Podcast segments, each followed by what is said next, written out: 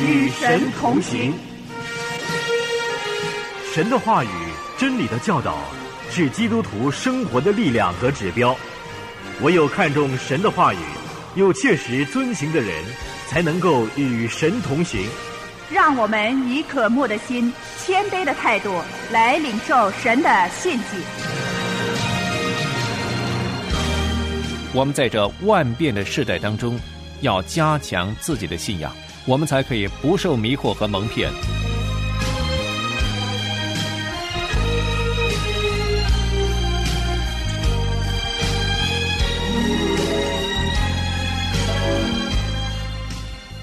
亲爱的弟兄姐妹，平安！与神同行节目现在正在与您同行。神透过犹大叔警告我们要防备假教师的存在，以及他们在教会里所进行的破坏。我们不但要知道他们的存在，我们更要懂得分辨出他们的身份，认识他们的诡计和阴谋。神的话，神的真理，就是我们用来抵挡一切对于我们信仰做出攻击的武器。因此，我们需要不断的加强自己对真理的认识，以致我们可以辨认出错谬的道理来。在今天的节目中，孙大中老师要和我们继续思想犹大书的研读，特别要和我们分享到加强我们信心的原则。让我们留心收听。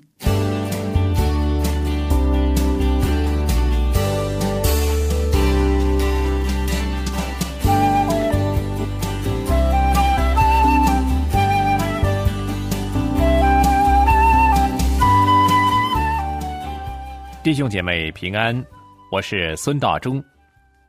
今天我们仍然来思想犹大叔的信息，思想到关于假教师的道理。犹大叔只有一章，里头二十五节的经文，而第三节提醒我们要为从前一次交付圣徒的真道竭力的争辩。那就是说，我们要站稳在真道上，要预备好自己去面对假的道理。去捍卫和维护我们真实的信仰。跟着犹大讲到假教师的行为和特性，他们是怎么样欺骗和分化教会，那是前边十六节所论到的。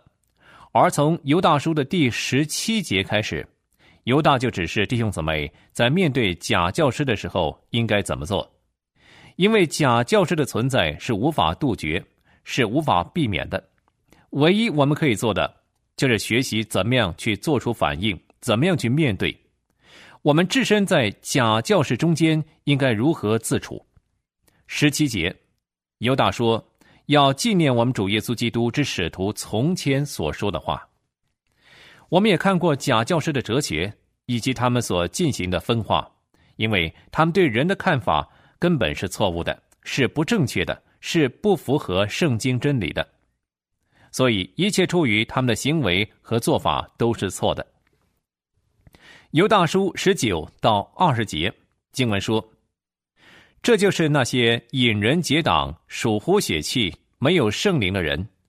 亲爱的弟兄啊，你们却要在至圣的真道上造就自己，在圣灵里祷告。”作者犹大告诉我们，这正是我们活在假教师中间的时候，我们要做的事情。首先是什么呢？就是我们要纪念过去所听见的，特别是有关于假教师的警告，我们要谨记，然后要加强自己的信心，加强我们属灵的生命。特别是当我们置身在一些传扬假道理的人群中间，我们应该怎么样强化自己的信仰，使得我们的信仰更加稳固？我们能够分辨出错误的教训。我们能够严严的抵挡，为一次交付圣徒的真道竭力的争辩。请我们再看第二十到二十三节，犹大书二十节到二十三节。经文说：“亲爱的弟兄啊，你们却要在至圣的真道上造就自己，在圣灵里祷告，保守自己常在神的爱中，仰望我们主耶稣基督的怜悯，直到永生。”有些人存疑心，你们要怜悯他们；有些人，你们要从火中抢出来搭救他们；有些人，你们要存惧怕的心怜悯他们。连那被情欲沾染的衣服，也当厌恶。好，这是犹大书二十到二十三节。上一次我们讲到如何在假教师中自处，在我们现今的社会中，充满着以各种方式传扬假道理的人，到底我们在他们中间应该如何呢？今天有很多新兴的理论学说兴起，而他们所提倡所谓新哲学、新兴的宗教或者某某主义，其实不外乎是以人为本的思想。是人本主义的修改或延伸而已，不论是什么，到头来都是以人为中心，以我们堕落的本性的利益为大前提，是讨好人堕落败坏的本性。所以很多人趋之若鹜，乐意接受以及奉为信仰。但是圣经提醒我们，在这样的环境里边，我们要加强自己的信仰和对神的信心。当然，每一个初心的人。对圣经的真道都不会认识太深，我们也曾经有过信主不深的阶段，但是这个时间不能够太长久，我们必须竭力追求在真道上打好基础。如果我们信主多年，却不晓得自己到底信了些什么，那么我们迟早会在信仰上碰到麻烦。做父母的如果不教导孩子所信的真道，孩子也迟早会遇到信仰上的麻烦。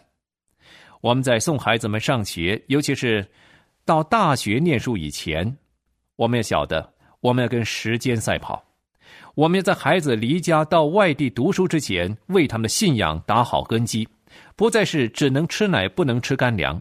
否则的话，新兴的学说、新鲜的主意，很可能就夺走他们本来所信的道。但是，如果我们在他们离家之前已经给了他们充足的教导、正确的教训，让他们很清楚的认识和接受耶稣基督，他内心就会有圣灵的引导，圣灵也会给他们明辨是非真伪的心。所以弟兄姊妹，我们在这万变的世代当中，要加强自己的信仰，我们才可以不受迷惑和蒙骗。我们不但自己站立的稳。我们可以把很多不坚固的人把它挽回过来，而下边我要分享五个要点，是犹大书里头所提到的。首先是二十节所说的，我们看第二十节，作者说：“亲爱的弟兄啊，你们需要在至圣的真道上造就自己，在圣灵里祷告。我们要在至圣的真道上造就自己。这里所说的不是我们个人的信仰。”而是指整本圣经的真道，是那能够建立我们信仰和生命的书，能够增强我们信心的，叫我们生命得以稳固的真道。所以，我们要靠主的恩典，要在至圣的真道上造就自己。弟兄姊妹，每一次我们听闻真道的时候，要知道这是一个一去不返的机会，我们要把握机会，要明白主的话语。我们一定要用心的钻研圣经的真道。直接从圣经里头领会神的信息，去明白神到底要启示我们些什么。圣经是神所漠视的，是我们神学的基础。圣灵来要帮助我们，要光照我们，看清楚字句中间所隐藏的丰富的奥秘。要是有人问你，你可以告诉我你的神学思想吗？或者要你简略的讲述一下你的神学，到底你怎么样看这位你所信的神呢？弟兄姊妹，你会怎么样回答呢？你会不会回答说：“我没有自己的神学，我最怕神学了。”其实，不要以为神学是一门很艰深的学问，普通人都不能应付。其实不是的，因为每一个人都有他自己的神学观。所谓神学观，就是我们个人对神的看法怎么样，这就成了我们个人的神学观。然而，我们个人所信的，我们思想中所存的，是不是跟主所启示的真理相吻合呢？那就说，我们的神学观是否可以和圣经的启示作为基础呢？可能有一些跟圣经吻合，可能有一些跟圣经不同。但是无论如何，犹大劝勉我们要加强我们所信的道，我们的信心要被主的道所坚固，要在至圣的真道上造就自己。我在说，犹大所强调的不是指我个人对神的信心，而是指所有圣经基础的道理。我们所信的要加强，要多多的学习。我们所认识的神是怎样的？耶稣基督是怎样的？圣灵是怎样的？天堂、地狱是怎么样的？死人复活是怎么样的？人世上的情形，人要受的公义的审判，可怕的愤怒是怎么样的？以及我们所得着宝贵的救恩是怎么样的？这些都是我们信仰的原委，是最基本的基要的道理。我们都要加强，要在至圣的真道上造就自己。犹大在这里以现在的时态来描述这个句子，表示出这个加强的功夫不是一曝十寒。不是偶一为之的工作，而是要持之以恒，要经常不断做的，才能够看见果效。犹大说：“亲爱的弟兄啊，你们要在至圣的真道上造就自己。我们怎么样才能够在神的真道上造就自己呢？这就非得进入圣经的真理、神的话语中不可。圣经有许多的经节，都值得我们铭记在心。”诗篇一百一十九篇论到神宝贵话语的能力，其中第九节说什么呢？第九节说了，少年人用什么洁净他的行为呢？是要遵行你的话。十一节又说，我将你的话藏在心里，免得我得罪你。跟着第十五节，诗人说，我要默想你的训词，看重你的道路。十八节。求你开我的眼睛，使我看出你律法中的奇妙。二十三、二十四节，虽有首领坐着妄论我，你仆人却思想你的律例。你的法度是我所喜乐的，是我的谋士。弟兄姊妹，圣经能够做人的谋士，能够指引人一生的道路，给我们正确的方向，因为主已经应许。他把生命的道路摆在我们眼前，他要指引我们走生命的道路。诗篇一百一十九篇是集中论到神话语的。如果我们有时间，我们真的要仔细的去阅读，好好的默想。不但如此，诗篇一百一十九篇的一百零五节，诗人又说：“你的话是我脚前的灯，是我路上的光。”这是圣经里头最长的。一章圣经也是最长的一篇诗篇，一共有一百七十六节之多。而在新约提摩太后书的二章十五节，保罗在这又说了：“你当竭力在神面前得蒙喜悦，做无愧的工人，按着正义分解真理的道。”保罗劝勉年轻的传道人提摩太：“你要按着正义来分解神的道，你不能够按着自己的意思。”又或者为着讨好别人而歪曲圣经的原意，而神的话语绝对不只是在礼拜天我们才打开来看，而是要成为我们每天属灵的粮食，是用来喂养我们的灵命。因为我每天要持之以恒的去阅读神的话语，当我们读神的话语的时候，我们就加强了自己的信仰，我们就是在真道上造就自己。我们知道自己所信的是什么。我们才可以站稳在上头，而这就是犹大在这儿所劝勉我们的。神希望我们在生活中依循他的法则和真理行事。我们在生活中，无论是行事为人、工作处事待人，都是以圣经作为依据。所以，我们必须先好好的在圣经神的话语上造就自己。因此，头一样，我们加强信仰要做的。是在至圣的真道上造就自己，而第二样是什么呢？也就是犹大书二十节的后一句话，在圣灵里祷告。这是加强我们灵命的方法。犹大说，在圣灵里祷告，请我们注意，这不是指用方言祷告，因为保罗曾经在哥林多前书十四章那儿讲到用方言祷告，但是跟这儿的并不是同义词。反而犹大所说的在圣灵里祷告，跟保罗在罗马书八章二十六节那儿所说的很相似。保罗说什么呢？保罗说：“我们本来不知道该怎么样祷告，只是圣灵亲自用说不出来的叹息替我们祷告。”罗马书八章二十六节经文说：“况且我们的软弱有圣灵帮助，我们本不晓得当怎样祷告。”只是圣灵亲自用说不出来的叹息替我们祷告。这里所指的软弱，不但是包括了肉身上的软弱，也包括了我们心灵的软弱。好多时候，我们陷在软弱中，我们呼求神，但是却不知道说些什么，我们找不到适当的词句、适合的话语来表达。然而，圣灵却会在这些时刻中做我们的代求者，替我们祷告。这就是在圣灵里祷告的意思。而另外一个含义，就是我们依着圣灵的指示，依着圣灵的感动去祷告。我们在祷告中得着圣灵的指示，我们顺着圣灵的指示祷告。我们都知道，凭着肉体去做的祷告是没有用的。我们要在圣灵里祷告。要依着圣灵的感动和指示祷告，圣灵就把主的话语放在我们心中，让我们想起主的话语。圣灵给我们方向，指教我们该为什么事情祷告，以及该怎么样祷告。我们一切的祷告应该开始于神，或者说开始于圣灵的感动。那就是说，圣灵把感动和负担放在我们心中，我们就知道该怎么样祷告。而我们应当依着圣灵的指示去求，是圣灵鼓励我们、帮助我们祷告的，而圣灵也在我们祷告当中一直的指引我们，并且替我们代求。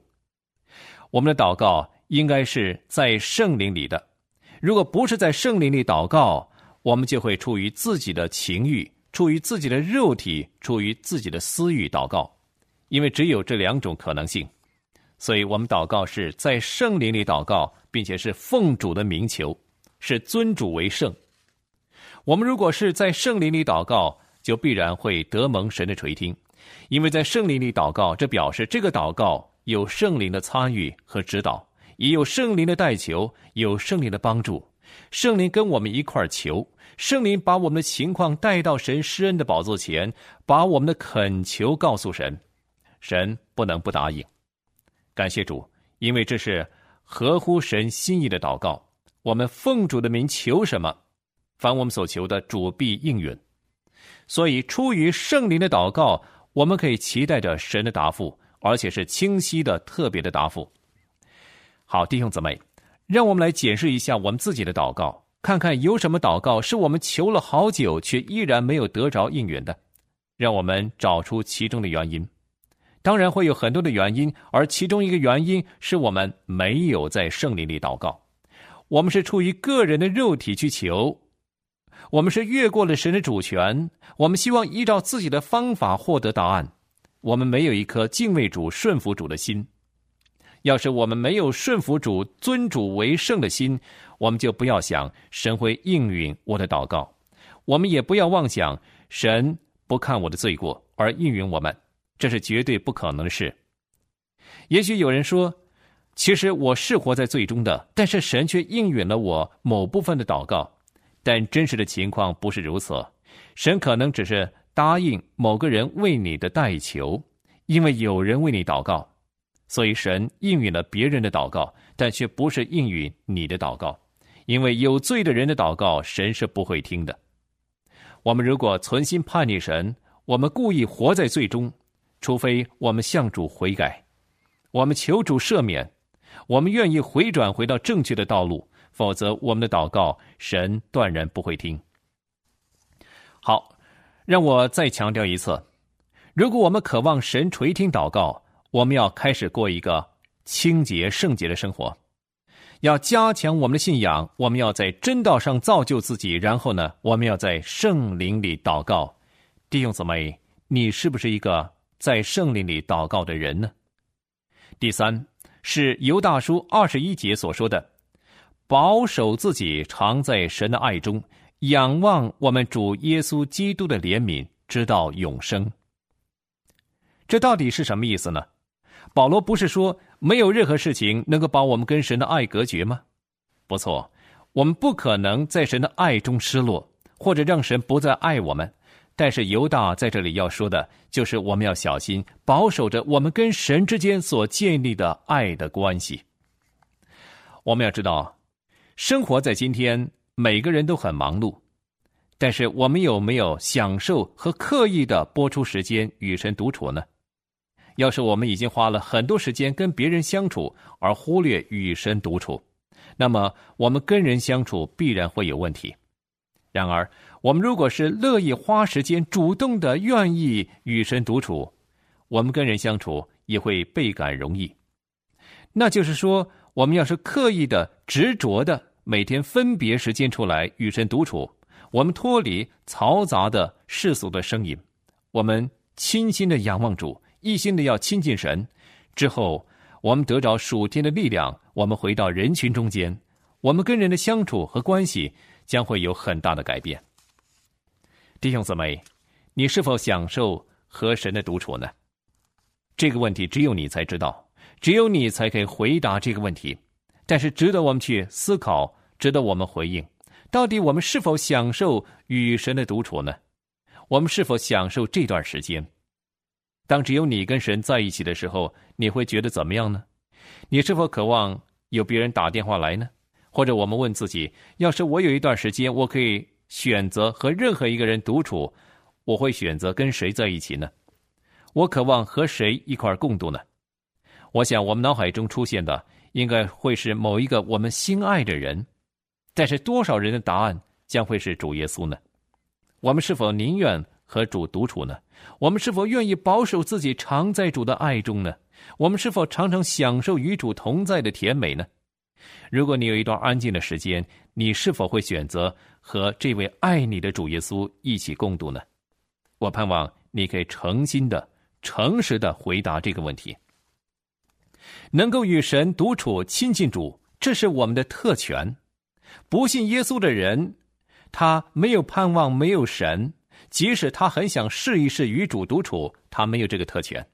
但是我们却可以选择与主耶稣基督在一起。我们可以选择回应主的呼召，回应主的爱，单独的来到他施恩的宝座前，就是我们跟主。而我可以保证，如果我们内心真的渴望与主独处，我们将会在这个美丽的时刻中获得真正的满足，获得最大的享受，而这会加强我们跟主之间亲密的关系。这其实是非常吸引人的时刻。问题是，我们有没有试过呢？如果我们没有试过，我们要不要试呢？继续，第四点是犹大书二十一节所说的。犹大说什么呢？保守自己常在神的爱中。仰望我们主耶稣基督的怜悯，直到永生。这最后一句是指着什么说的呢？原来就是指耶稣基督要再来说的。我们要加强我们属灵的生命，其中有一样我们可以做的，就是把我们的焦点放在主耶稣基督的再来这个盼望上，因为这个盼望可以使得我们生命的思想更加纯洁。当我们晓得这位圣洁的主他快要再来的时候，弟兄姊妹，我们的行事为人就要更加谨慎，我们生活思想就要更加圣洁，因为主耶稣基督他必要再来，他快要再来，他随时都会再来。如果我们真的相信主耶稣，他随时来，如同夜间的贼，在我们想不到的时候，他来拿走一切我们所心爱的。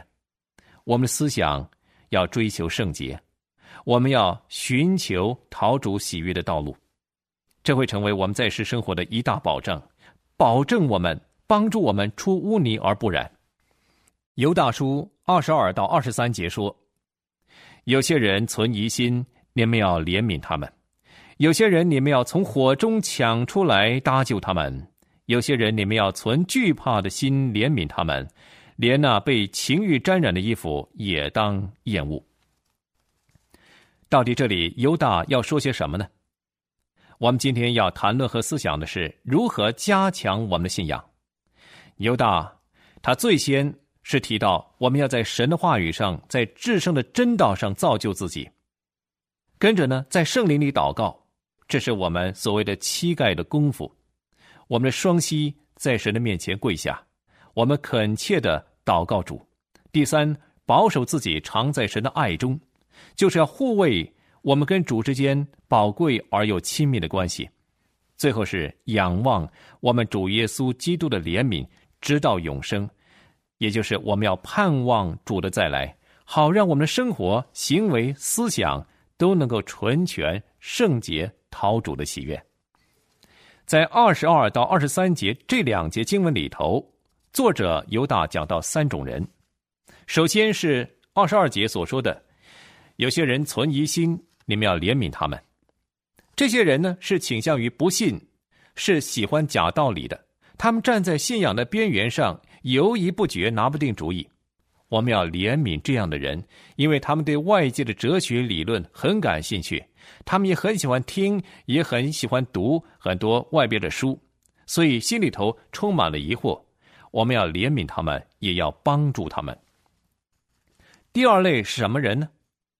有些人你们要从火中抢救出来，搭救他们。